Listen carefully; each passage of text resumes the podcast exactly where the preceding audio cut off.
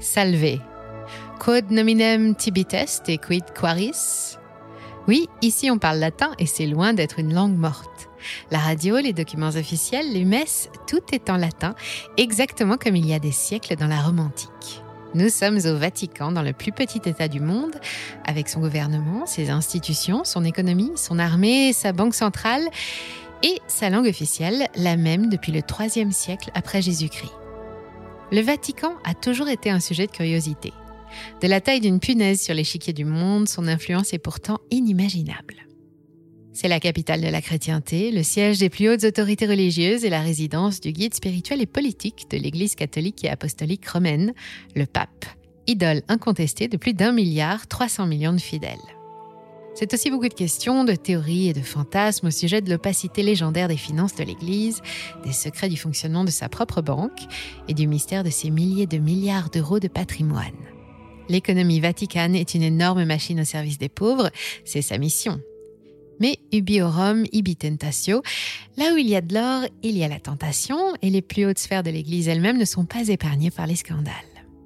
À force de voir apparaître le mot Dieu à côté des mots trafic de drogue, agression sexuelle ou blanchiment dans les mêmes phrases, la confiance des fidèles s'est dégradée et les revenus et la fortune du Saint-Siège sont en baisse et depuis des années. Aujourd'hui, je vous invite à prendre une loupe pour venir observer avec moi comment fonctionne ce mini pays, qui n'en est pas vraiment un, et de quel maxi pouvoir financier il dispose.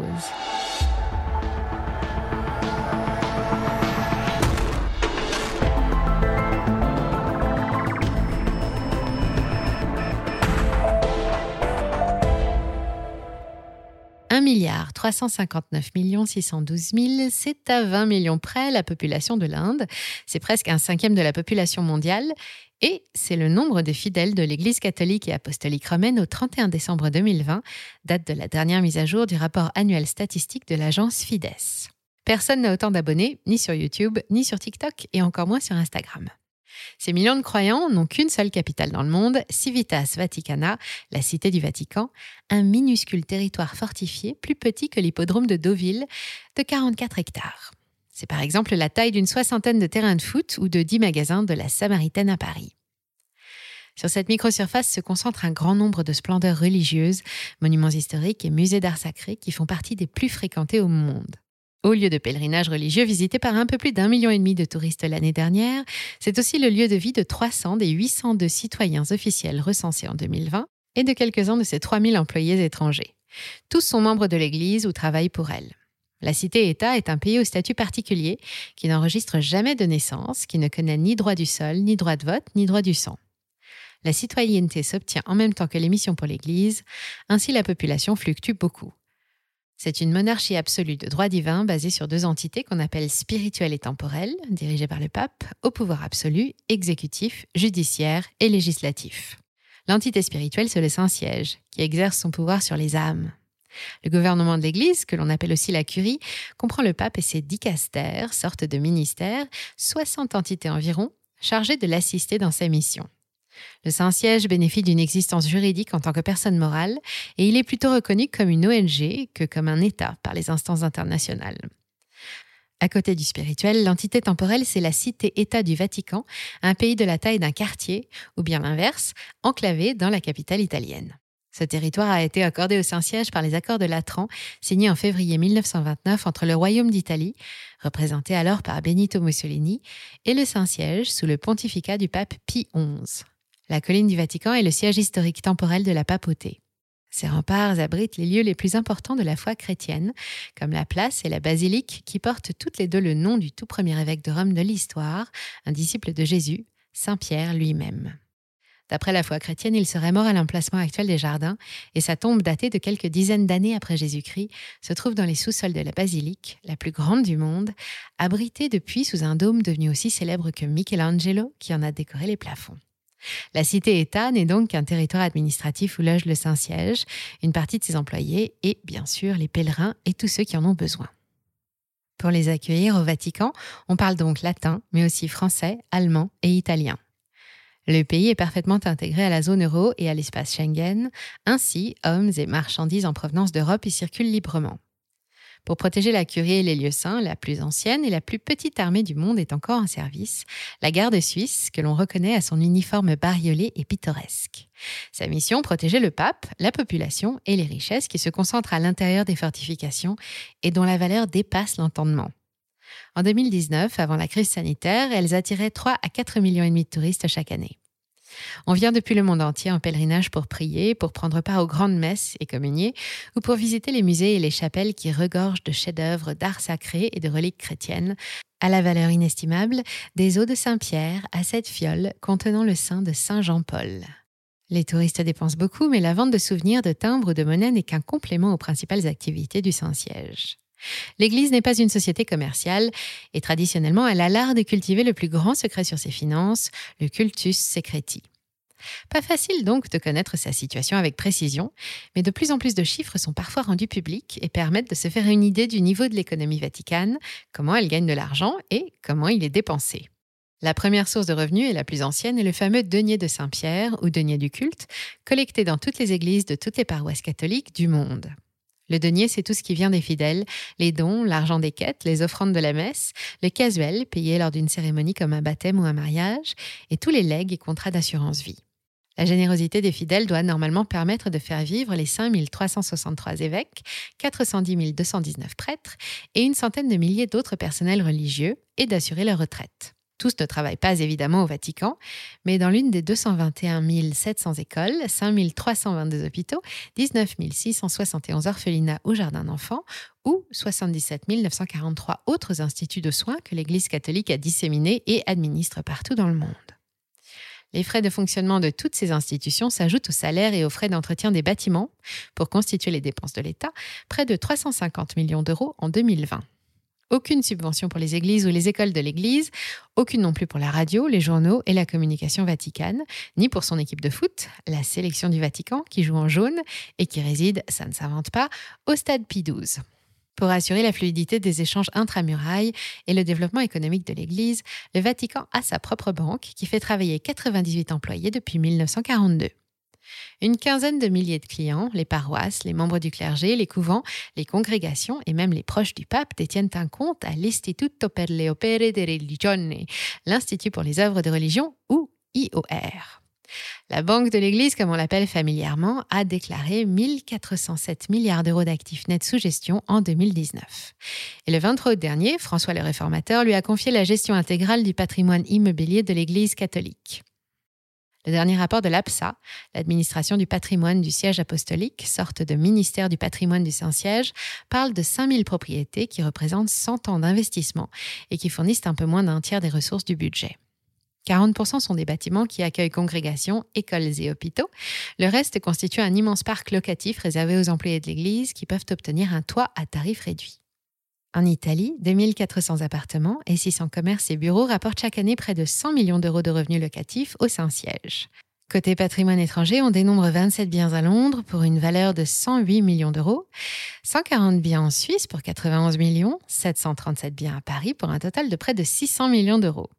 Attention, il est quasiment impossible de chiffrer précisément la valeur totale des biens de l'Église, même en attribuant un euro symbolique aux monuments historiques. L'APSA elle-même ne saurait le dire, mais elle y travaille. Et puis l'immobilier, c'est un bon placement, mais comme tout bon père de famille, le Saint-Siège prend soin de ne pas mettre tous ses œufs dans le même panier. C'est ainsi qu'on retrouve sur ses comptes à l'IOR un portefeuille de titres de plus de 650 millions d'euros, investis, je cite, en accord avec les valeurs de l'Église. Et en additionnant les patrimoines immobiliers et mobiliers du Saint-Siège, celui de la Cité-État, celui des associations et des entités qui émanent de l'Église, on atteint entre 4 000 et 6 000 milliards d'euros, une somme colossale qu'on ne s'attend pas à trouver là où devrait régner la pauvreté, générosité et miséricorde. Bref, quand on parle du trésor du Vatican, il y en a plusieurs et on ne s'imagine pas du tout qu'il puisse un jour se retrouver sur la paille. Et pourtant, c'est peut-être bien ce qui pourrait lui arriver. Depuis des années, l'Église catholique ne trouve plus grâce aux yeux de ses pratiquants. D'abord, premier indice, le trésor serait en baisse de plus de 20% depuis 2017. Ensuite, si l'IOR fait toujours des bénéfices, ces résultats montrent clairement que quelque chose ne va pas. La banque annonce 38 millions d'euros de bénéfices avant la crise sanitaire en 2019, 36,4 millions pendant et seulement 18 millions l'année dernière.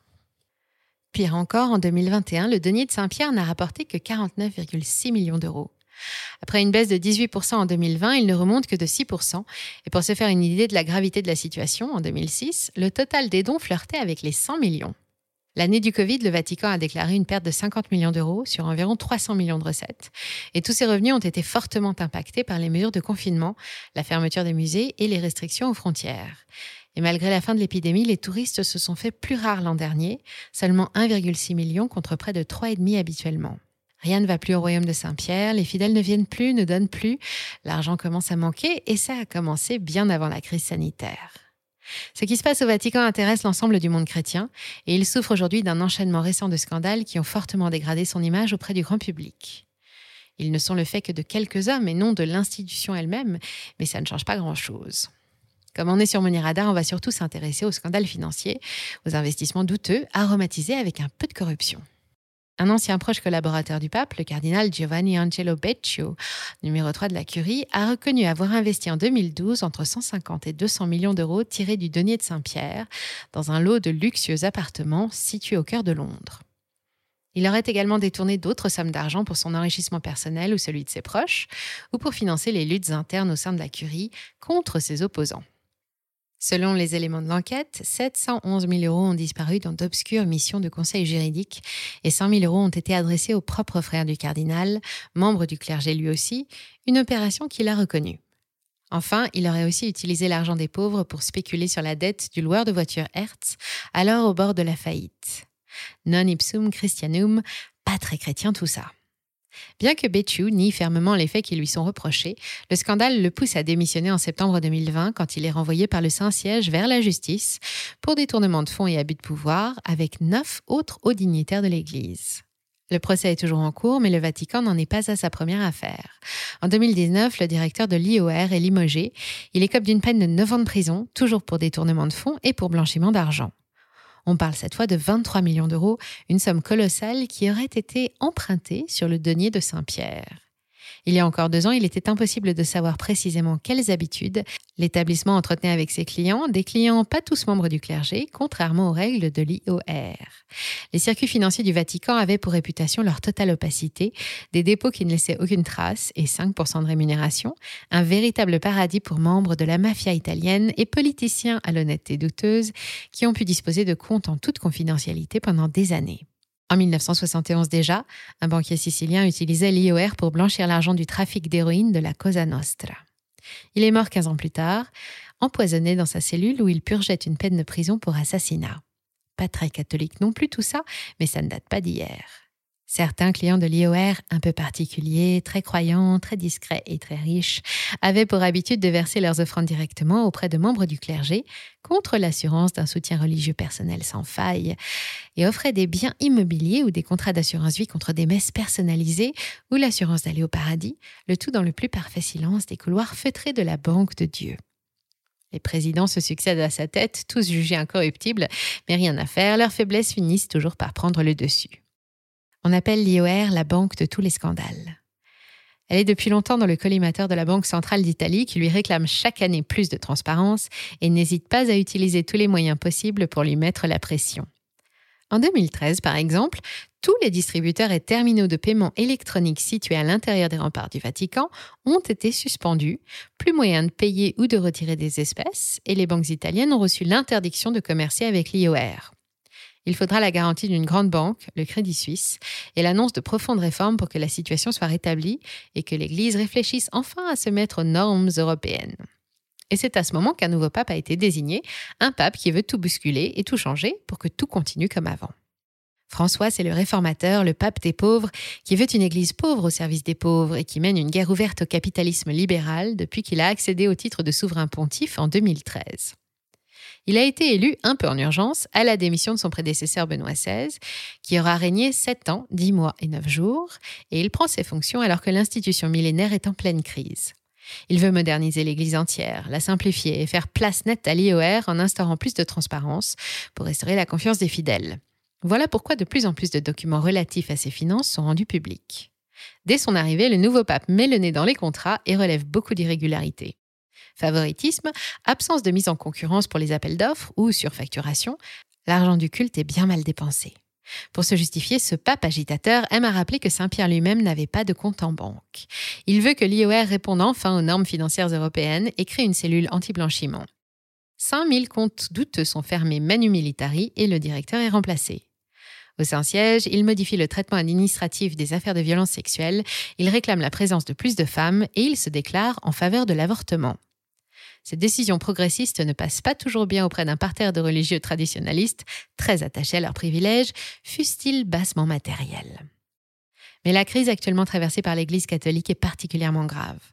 Il est urgent de réformer les pratiques, les institutions et aussi les hommes, ceux-là même qui ont conduit le royaume à cette situation délicate. L'Église catholique et apostolique romaine attire toujours les fidèles dont le nombre augmente chaque année, surtout en Afrique et en Amérique du Sud, mais les dons, eux, sont en baisse et la fortune du Vatican pourrait être mobilisée pour traverser cette nouvelle épreuve. Les croyants et les donateurs sont usés de retrouver régulièrement dans les médias de nouvelles histoires sordides qui mêlent l'Église catholique universelle, hospitalière, miséricordieuse ou des représentants de Dieu et des saints à des faits divers de blanchiment, de corruption, de détournement de fonds, d'abus de confiance et pire encore. En 2000 ans d'histoire, l'Église n'a jamais été aussi riche et l'or fait tourner les têtes. Paradoxalement, alors que ce patrimoine et ses revenus colossaux pourraient la maintenir en tête du hit parade des religions les plus populaires du monde, cela pourrait aussi bien la précipiter vers sa fin. Si ça arrivait, ça prendrait sans aucun doute des années, mais rassurez-vous, il y a peu de chances que ça se produise. L'Église n'en est pas à sa première crise et la majorité des membres du clergé restent quand même au service de Dieu. Ce qui est quasiment sûr en revanche, c'est qu'elle va ressortir profondément bouleversée de la crise actuelle et que c'est omnino necessarium absolument nécessaire. Une tâche titanesque qui ne va pas être facile à mener, mais chance, ou plutôt par miracle, elle dispose d'un énorme budget. Et vous, Comment voyez-vous l'Église catholique dans deux ou cinq ans? Croyez-vous qu'elle sera capable de relever le défi de la réforme et de redorer son image désastreuse?